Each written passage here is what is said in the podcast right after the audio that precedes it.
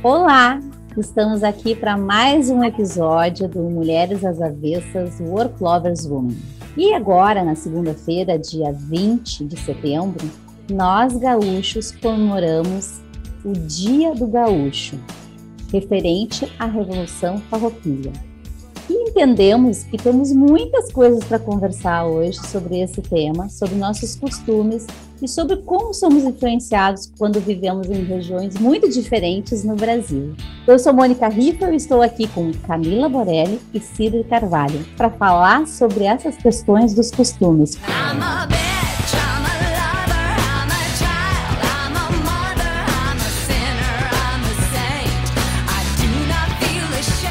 Boa noite, gurias. Boa Boa noite. noite. Boa noite, Tchê. Ah, gurias, vocês estão tão umas lindas, como é? Umas prendas lindas, é isso que diz aqui? Tudo piochada aqui, Puxada. vestida a caráter. Me caiu até os buteados do bolso. Ah, demais, gurias. Vai ser muito legal esse, essa nossa conversa sobre costumes, né? Sobre como a gente é influenciado nesse Brasil tão grande, né? Bom, eu queria começar falando sobre alguns costumes nossos e, e a gente poder contrapor com costumes que a gente vê em outras regiões do Brasil e que muitas vezes, né, quando a gente muda de cidade, quando a gente eh, muda de carreira e tem que ir para outras localidades, a gente precisa entender também sobre isso, né? Vocês sabem a diferença entre ba e tchê, o que que significa? Bah, eu vou dizer para ti, que eu- pra ti, guria, que eu acho que bah é um espanto, né? E tchê, mas, mas tchê é como se dissesse, é, é um camarada, né? É tipo uma coisa mais íntima, mais assim, tchê, você é por aqui que eu escuto, ou então, mas tchê, como é que você fez isso? Então, é como se fosse um. é um Eu não sei cumprimento. colocar, não sei. Eu acho que ba é um espanto, ba é um espanto, e tchê é uma coisa assim, tipo, convidativa. Oi, tchê. E quando é mais bate, Quando é junto, né? Então deixa, Como deixa eu tô falar. com isso, meu, meu querido, meu, sei lá, meu É. camarada. Mas é legal porque a gente vai, vai falar sobre as expressões, né, que, que nos definem em diversas localidades do Brasil. O ba é quase um suspiro, que dependendo da entonação, serve para externalizar basicamente qualquer sentimento que existe. Decepção, alegria, espanto, medo, bah, bah. Então, dependendo da entonação, o ba vai ter várias formas de expressar o que a gente está querendo dizer mas basicamente tem a ver com o sentimento que a gente está nutrindo naquele momento. Tanto é que um bah forte, muitas vezes, bah, né? É diferente de um bah, né? Que é mais longo. E, E o o tchê ban, tem o ban também, o que é o ban. também tem. quando a coisa, a vaca foi pro bré. E o tchê, gurias, é uma interjeição exclamativa para chamar a atenção de alguém. Tchê, tu fez isso? Tchê significa cara. Tchê significa tu Isso, algo mais acredita, né? camarada, né? Que eu entendi também que o tchê fosse algo mais camarada. Mas isso é coisa aqui, né, do, do, do, Sul. E, e mais ou menos nessa mesma expressão no Nordeste, né? E vocês sabem que eu sou do Nordeste, sou do Piauí. E no Nordeste a gente chama ox ou oxente. Sabe qual é a diferença do ox e do oxente? Não, nos conta. Ox. Ox é um espanto. Ox, tu fizeste isso? Como assim? Ox é um espanto. E oxente é que pena. É também sentimento. Eu acho que essas expressões acabam que elas vão todas para esse mesmo caminho, Mônica. É interessante isso, né?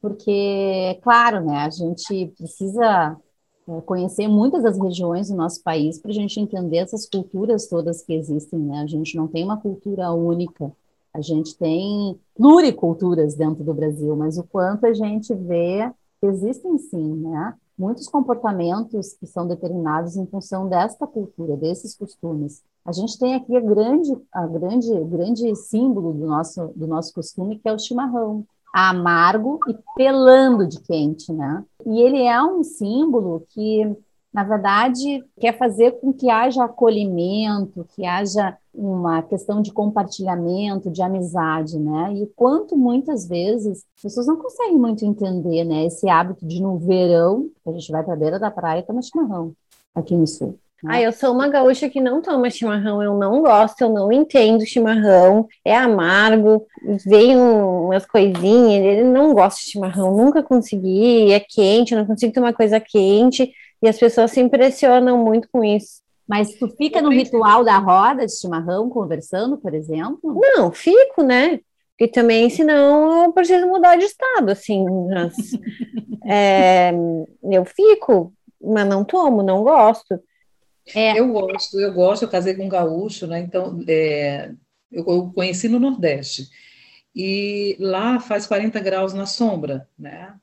E o costume do chimarrão foi junto com ele. A erva vinha daqui, ia para lá, uh, devia ser Dex, porque ele não ficava assim no chimarrão. E aí eu passei a tomar chimarrão com ele, porque como tem essa coisa de roda, lá ele não tinha uma roda, só tinha a mim. E eu adoro chás de toda forma. E quanto mais amargo, mais eu gosto dos chás, né? Hum. E comecei a tomar chimarrão. Para mim também, essa mudança de clima, sair de lá e vir para lugares mais frios, São Paulo também mais frio e tudo, e tomar chimarrão, Belo Horizonte, por exemplo, que tem outros tipos de cultura, mas é frio também, tomar chimarrão era uma forma de aquecer, né? uma forma também de fazer essa parceria com ele e eu sou uma piauiense que adora chimarrão. É, o tererê é da onde? O tererê que é o, é o frio, né? Tereré, tererê. Isso. É, de, não é, é da Argentina. Mas eu acho que no Mato Grosso, tem uns parentes no Mato Grosso, eles tomam. Sim. E ele é menorzinho a cuia, né? É um... Exato. É.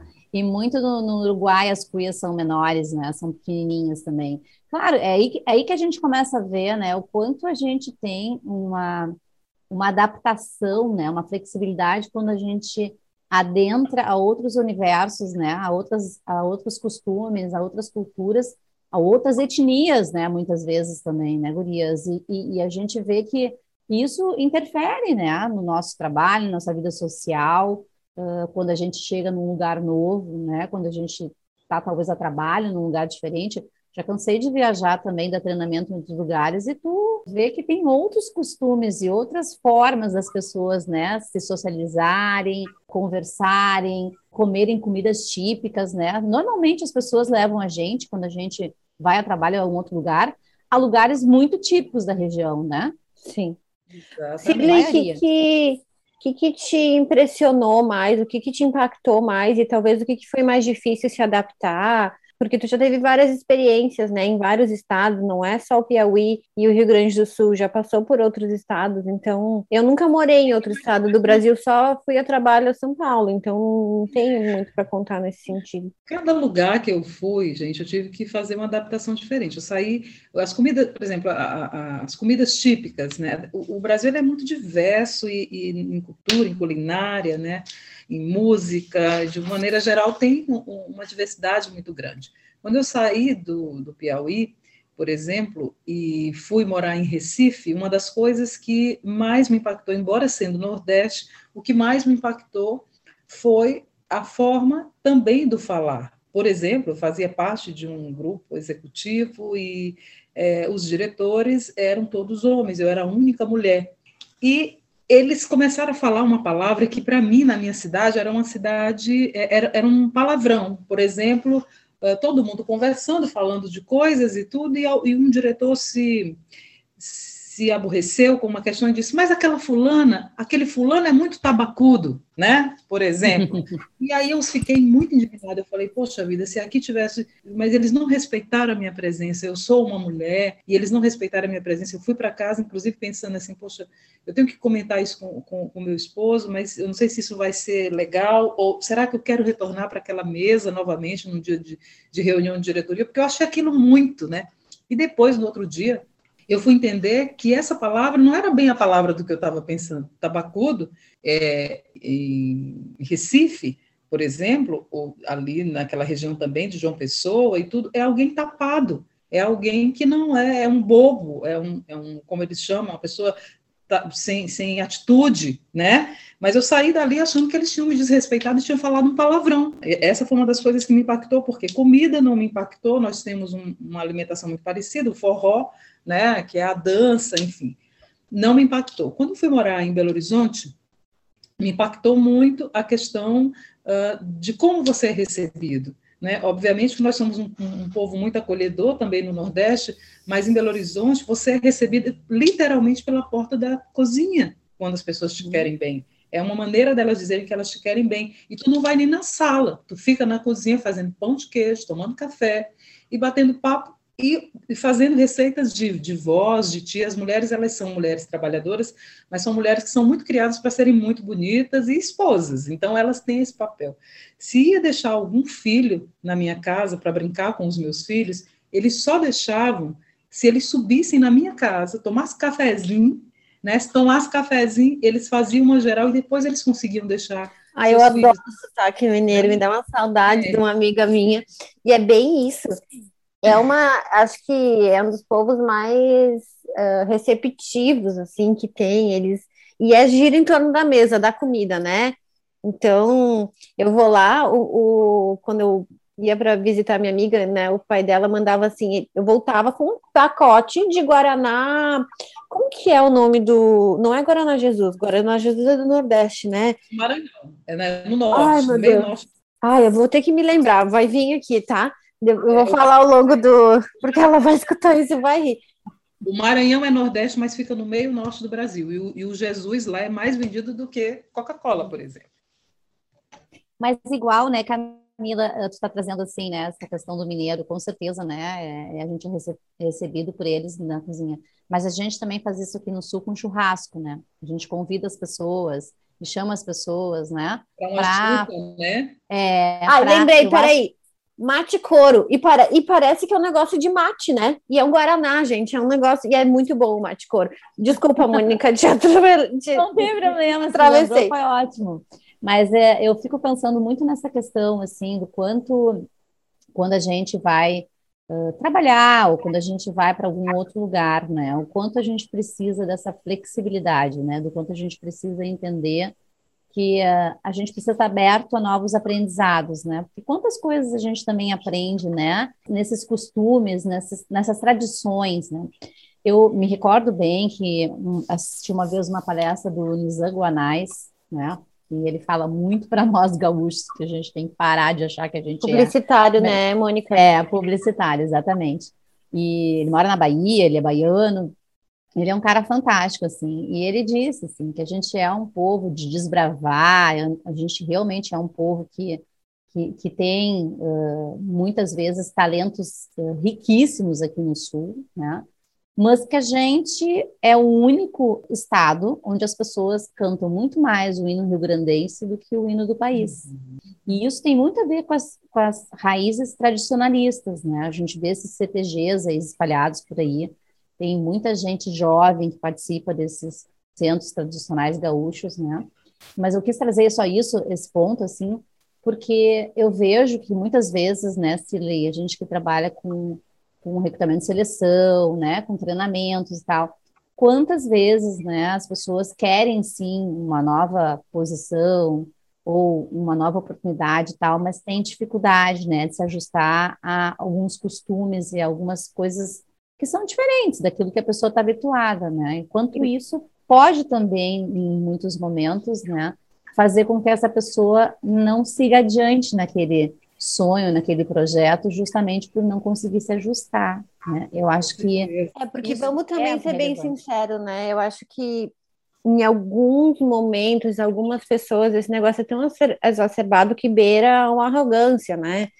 Porque uhum. o, o, Rio Grande do Sul já teve um, uma, uma eh, já quis se, se separar, então Isso. a gente tem que cuidar isso, a gente acho que eu estava falando semana passada, porque a gente tem um tem esse orgulho, é um, é um patriotismo do, do Estado, um negócio assim, né? O Fernando trabalha comigo, ele comenta muito isso também. Eu me impressionei, as pessoas todas sabem cantar o hino do Estado, né?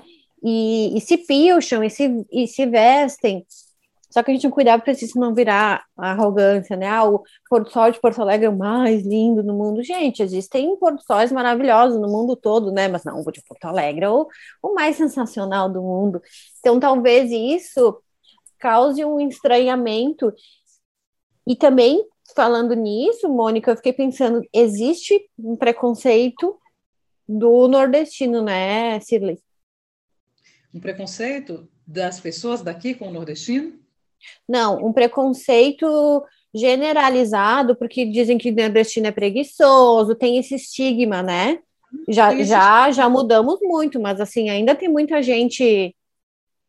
Olha, olhando primeiramente assim, olhando para a questão do, do, do gaúcho, né?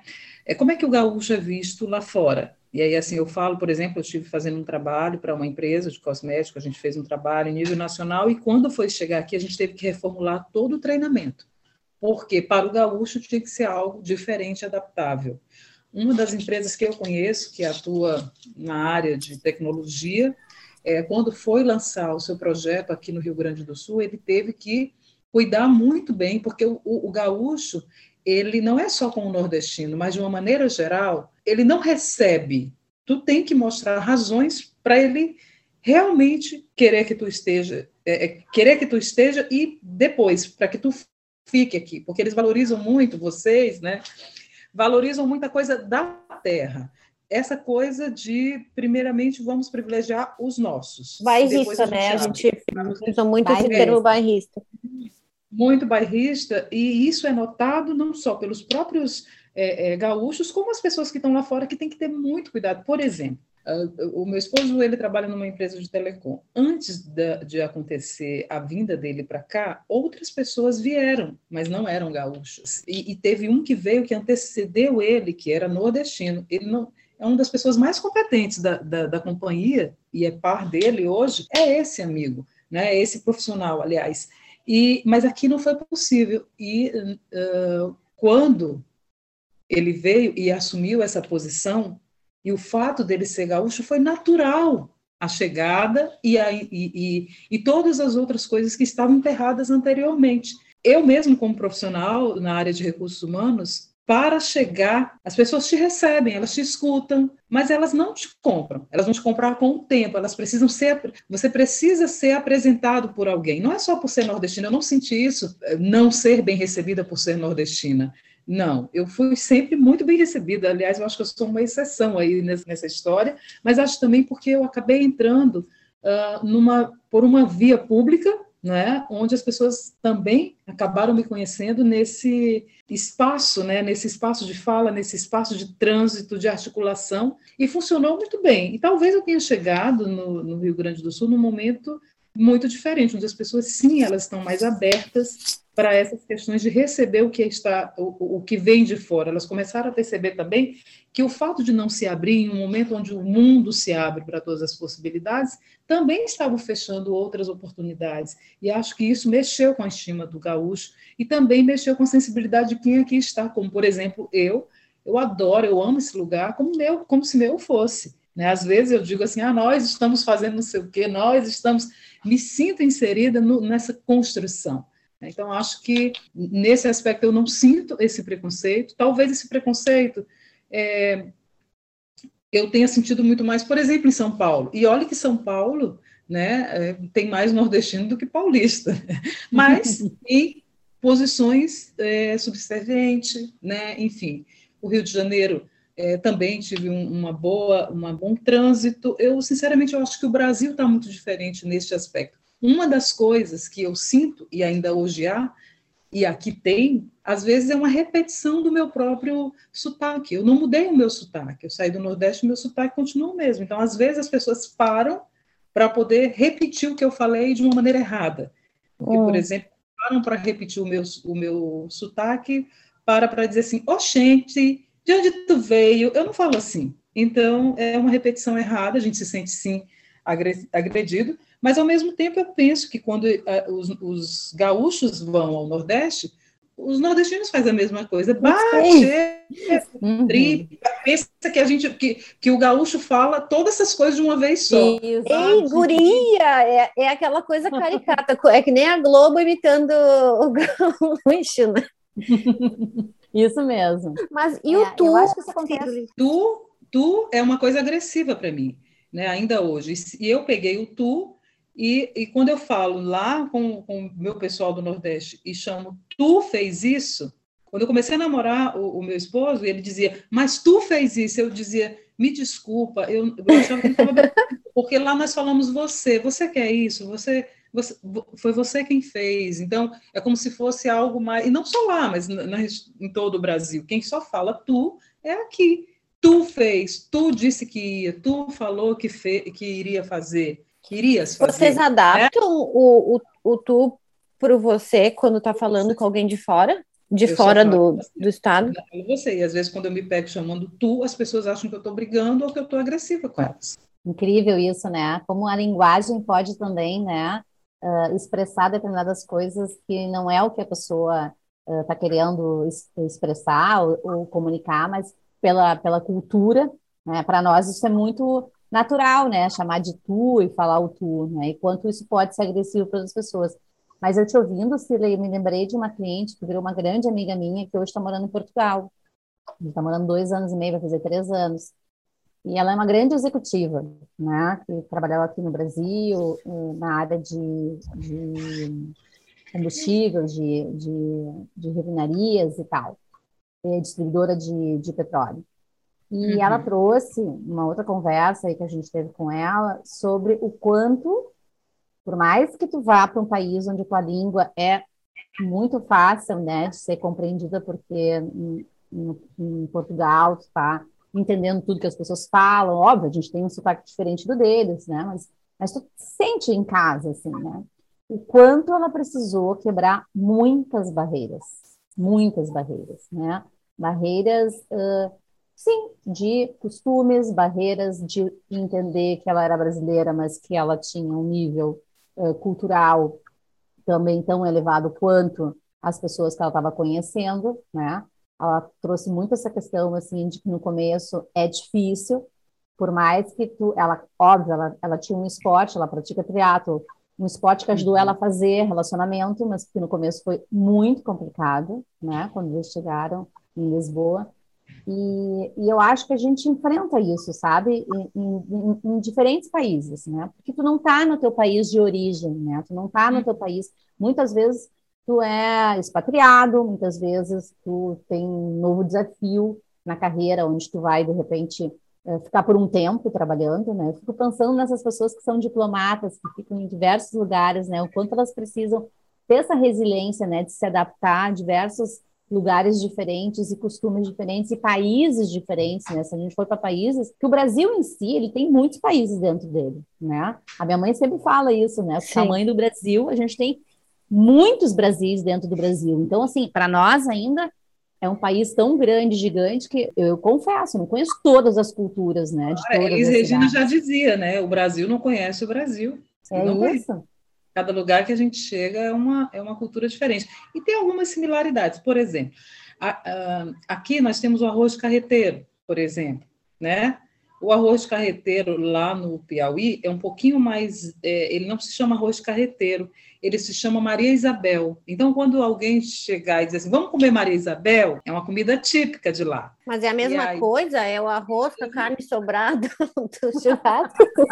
o arroz com carne, é, que pode ser sobrado do churrasco, mas a maioria não é feito da, de uma carne de sol. O que, que é carne de sol? Carne Sim. de sol é uma carne, um contrafilé que coloca sal e coloca para secar no sol e a carne fica uma delícia. Você pode comer só com manteiga da terra ou fazer a Maria Isabel. E as pessoas saem de lá, achei muito engraçado que um dia, assim, tão natural, eu falando, né, e a gente estava conversando, estava inclusive em Belo Horizonte, e que tem uma similaridade, por exemplo, a galinhada daqui com a galinhada lá de, de, de BH. E eu aqui conversando, e estava o diretor do meu esposo lá, e eu digo, aí ele disse, ah, eu fui a Teresina e eu comi a galinha cabidela, né, comidas típicas, não sei o quê, comi, eu digo, comeu Maria Isabel, a mulher dele na, na, na mesa, né, depois eu me toquei, né, porque todo mundo que vai a Teresina come Maria Isabel, né, e aí, é, o que acontece? É, e aí, quando ela, ela, ela entendeu, ela disse, ah, acho muito engraçado, porque eu tra trabalhava uma menina nordestina na minha casa, e toda vez ela dizia assim, ela ia lá na cozinha e dizia assim, eu estou limpando tudo aqui, dona Raquel, eu posso rebolar no mato? E aí ela dizia, pode rebolar no mato. Aí toda noite rebolar no mato? E ela, pode rebolar no mato. E aí depois ela ficou, gente, que história é essa menina? Todo dia chega aqui e me pergunta se pode rebolar no mato. Rebolar no mato, lá no Nordeste, é jogar fora coisas que não servem mais. A comida que sobrou, vai rebolar no mato. Entendeu? Gente, eu nunca escutei essa. Nem eu, então, isso é novo para mim. Rebolar no mato. Eu posso rebolar no mato? Então lá é muito, ah, eu vou rebolar isso no mato, vou rebolar no mato rebolar no mato e jogar as coisas Nossa, fora. deixa eu contar uma. Quando eu entrei na, are... na Areza, no treino da Areza, a gente foi fazer um. Uh, primeiro dia, tá? Todo mundo se conhecendo. E aí eu não sei se a gente estava num grupo de WhatsApp, o que, que aonde que a gente estava se falando. E aí eu perguntei, gente, aonde que é a janta? Hoje essa pessoa é uma das minhas melhores amigas, ela falou assim: não, não tem condição essa pessoa que fala janta, ela é jeca, o que? Ela só faltou puxar a calça aqui em cima. Ela, ela, toda vez que eu vou falar janta, eu penso se eu vou falar janta ou jantar, com quem que eu tô falando, para a pessoa não achar que eu sou uma. Só aqui no Rio Grande do Sul. Mas existe essa palavra no dicionário. Em todos os outros lugares é um jantar. É, jantar. é, o jantar. Uhum. Então, assim, ela, eles tiravam muito sarro da gente, né? O atucanado. O, e ela falou que quando ela veio para cá, o, o sotaque do, do Porto Alegrense às vezes é tão puxado. Ele falou tinha uma menina, eu não entendia nada que ela falava, ela estava falando outra língua comigo. Eu não compreendia o que ela falava. Essa minha amiga, ela é muito, muito engraçada, assim. Mariana, te amo. Mas, é... sério, te, teve umas coisas assim e ela me tirava um sarro. A janta foi muito emblemática. Até hoje eu, eu acho que eu falo jantar por causa disso. De acharem que eu não sei falar, enfim. Sabe que uma outra coisa que eu estava pensando também, que eu mudei, como eu falo, é o brigadeiro. Porque aqui no sul a gente fala o negrinho, negrinho. e o branquinho, né? Uhum. E é uma coisa pejorativa, não, não é legal falar, então eu mudei isso também. Do, hoje parece. Eu falava com um brigadeiro, que vontade. Nossa, brigadeiro, comer um brigadeiro. Tá mas, ali, né? Tá né? Nutella. tá Nutella. Agora, mas eu acho, Gurias, assim, eu acho bacana a gente poder honrar as raízes e as tradições. Eu acho super bonito, assim, quando a gente vai conhecendo outras culturas, né? Mas eu estava pensando aqui, vocês falando, assim, uma coisa é tu honrar, outra coisa é tu achar que a tua cultura é melhor do que a outra. Eu acho que a gente tem que ter um cuidado, né? Quando a gente acaba achando que sempre o melhor é onde eu nasci, onde eu vivo, né, e tal. É, por que, que eu falo que eu acho que é legal honrar, assim? Porque tem história por trás disso, né? Não é uma coisa só de costume, não é uma coisa só de comportamento, mas sim tem histórias interessantes aí para a gente entender, inclusive, o que, que influenciou, né? Eu sempre falo que a gente tem uma rivalidade aqui no Sul. A gente é, quarto, é o quarto uh, lugar de maior rivalidade no mundo. Isso eu fui estudar, fazer uma pesquisa um tempo atrás, e eu não sabia que o Rio Grande do Sul era o quarto lugar de maior rivalidade do mundo.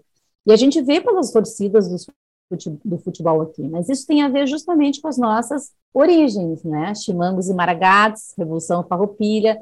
Então, interessante, né, quando a gente começa a entender um pouco da história e ver o quanto isso acaba influenciando no comportamento das pessoas, né? Na forma delas se relacionarem, na forma delas se comunicarem. E não que isso seja ruim, mas a gente tem que entender que quando a gente vai se relacionar com outras pessoas e vai existir uma diversidade, que a gente possa respeitar e honrar também a história do outro, né? Acho que é isso que a gente tem que pensar muito, né? Quando a gente interage com diversas outras culturas, diversos outros. Agora a internet nos permitiu isso na pandemia, né? A gente está se relacionando com pessoas que a gente habitualmente, presencialmente, não encontrava tanto assim, porque a gente tinha que ir para um avião, tinha que ir para algum lugar, etc e tal.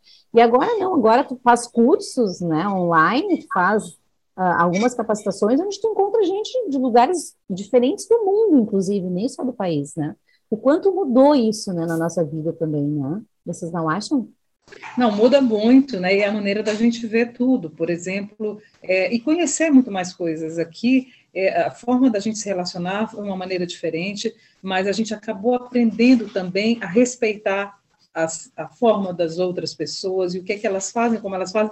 Quantas vezes a gente teve que adaptar, né, Mônica? Nosso horário é o horário de uma parceira nossa que mora na Itália, a gente teve que se organizar, quer seja na hora do almoço, na hora ela também tem que se adaptar É, isso, às vezes, é, acho que era impossível a gente querer fazer as coisas dessa forma. Ela lá, tomando a cerveja dela ainda no final da noite, mas já conversando com a gente, a gente aqui à tarde, né? Quantas outras pessoas que a gente teve que fazer é, essa coisa da adaptação e a própria cultura dentro do próprio Brasil, na nossa forma do fazer o nosso trabalho, a forma que a gente precisou adaptar para poder fazer as coisas acontecer. Ter mais empatia, mais flexibilidade, né? E poder aceitar mais as pessoas como elas são, as formas... Tolerância, respeito, né? É.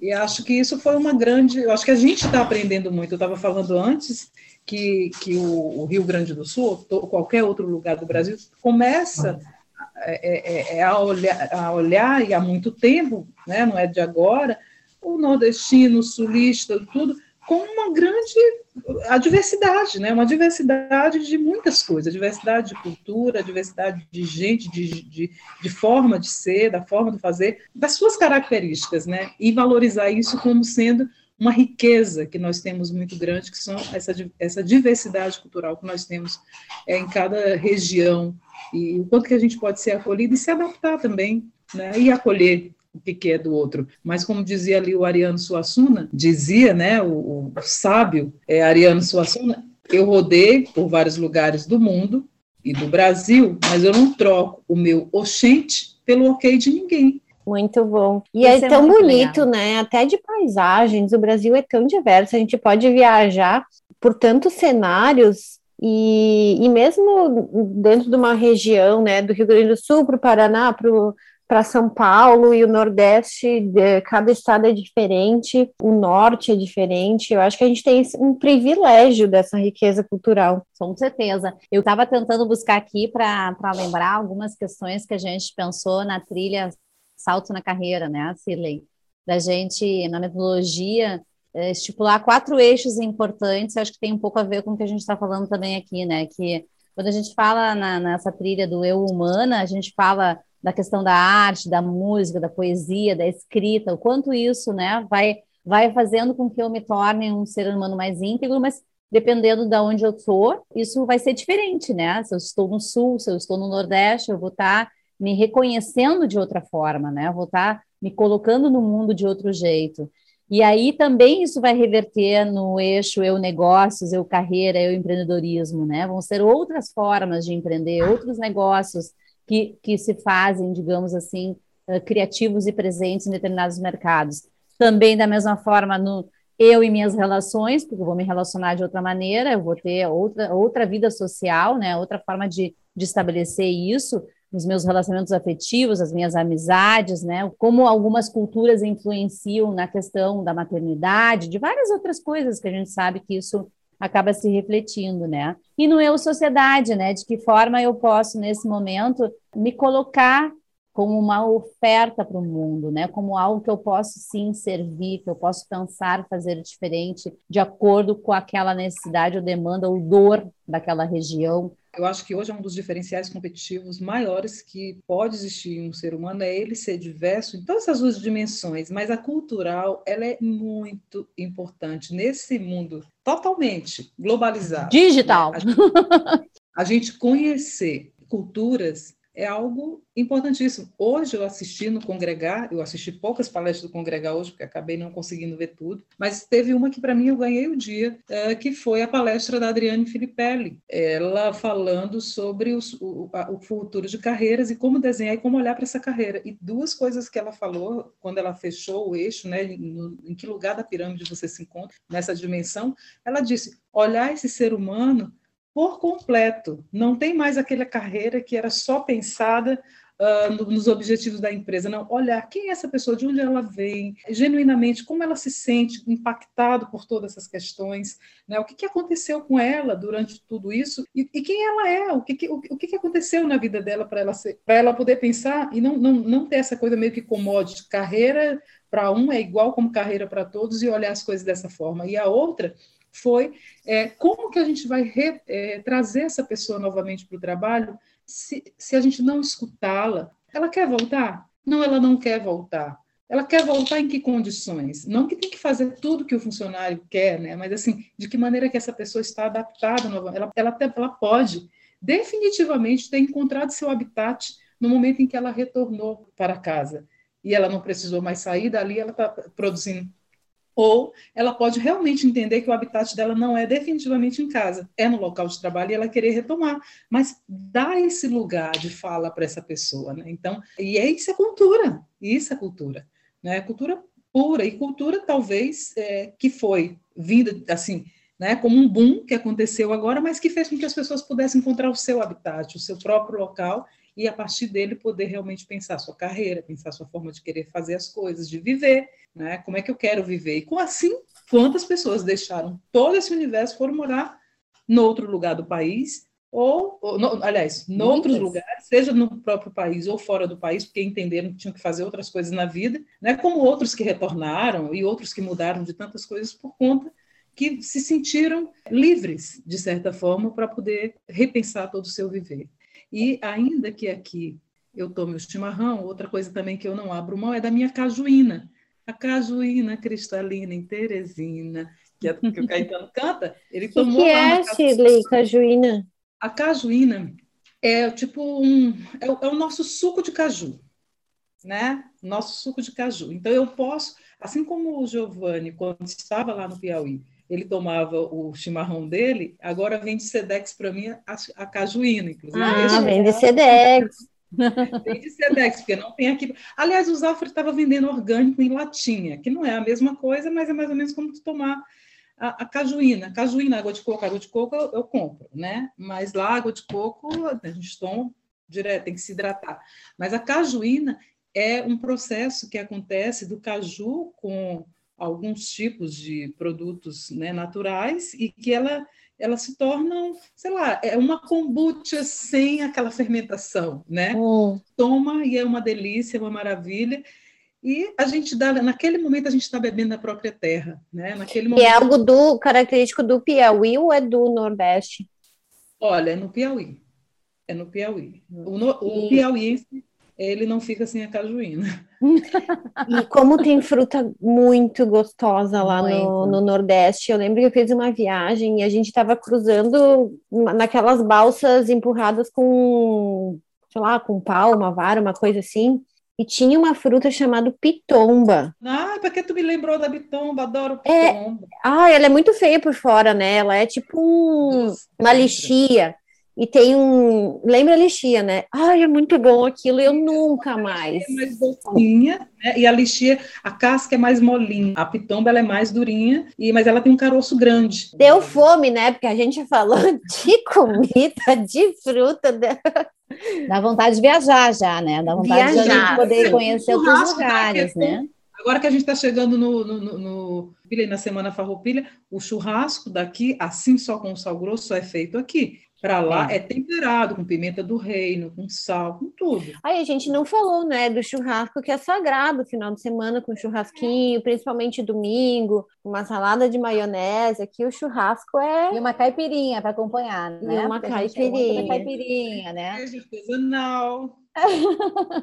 Por falar em caipirinha, o que, que tem? Tu tá tomando uma? Não, né? Não, é que eu queria puxar. Eu queria puxar o final do happy hour.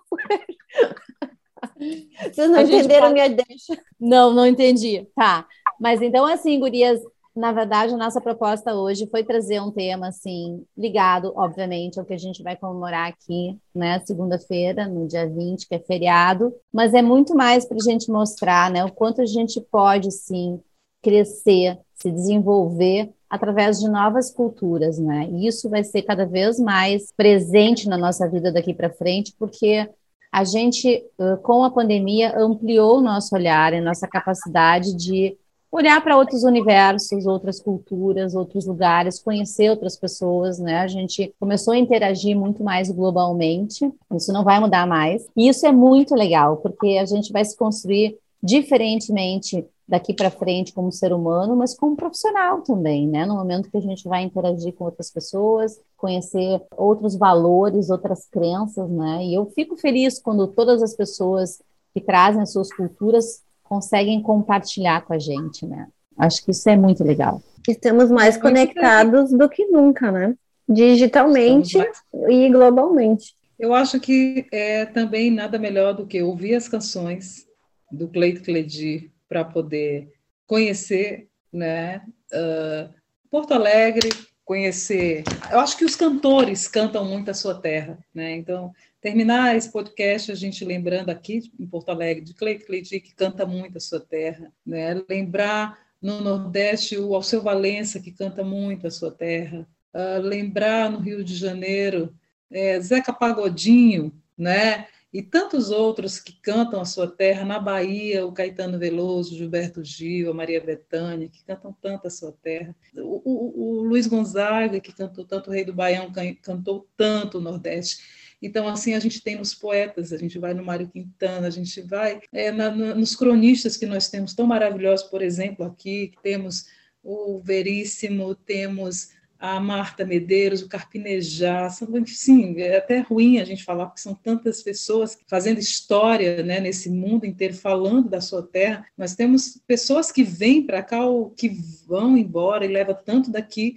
do Brasil, tanta coisa maravilhosa, e a gente tem Pinduca lá no, no Pará, cantando músicas ali do, do, do Pará e daquela região toda, enfim, a gente tem é, uma riqueza tremenda e que a gente sabe que se a gente se aprofundar nessas questões, a gente vai ter muito mais do que conhecer. E cultura é, como, é, é algo que, quando a gente começa a entender exatamente, beber dessas fontes, a gente se apaixona. A gente pode se apaixonar pelo Nordeste, a gente pode se apaixonar pelo Sudeste, pelo Sul, pelo Norte, pelo Centro-Oeste, quando a gente conhece realmente e bebe da cultura local e entende o que está por trás de cada uma dessas histórias, desses costumes, as imigrações, o que, que isso tem a ver com a nossa forma de fazer. Então, é um tema muito rico, muito vasto, e eu fico muito feliz e muito emocionada toda vez que eu penso em cada um desses lugares, porque eu sei que cada um desses lugares tem a sua própria história, que é cantada e que é contada através do cordel, através na, na, nas artes de rua, né? Enfim. As músicas sertanejas, né, que são oriundas daqui também. Tudo uhum, isso. Gauchescas. Uhum. Então, e não tem cultura melhor ou pior. É apenas uma cultura que é como aquele povo foi originado, né? E como ele aprendeu a viver, a comer, a falar, a se vestir, a se portar. Então não tem certo, não tem errado. Pode ser janta e pode ser jantar. Né? pode ser rebolar no mato ou pode ser jogar fora. Né? Agora, o que não pode deixar de ter é nosso happy hour na sexta-feira, né, Guria? Não, aí essa é uma cultura instalada agora. Mulheres essa é a cultura desse, desse podcast. Aqui, às 18 horas, nosso podcast, nosso happy hour maravilhoso. Mulheres das avessas, work, lovers, woman. Bom feriado, gurias. Até semana que vem. Beijo, gurias. Bom fim. Bom fim.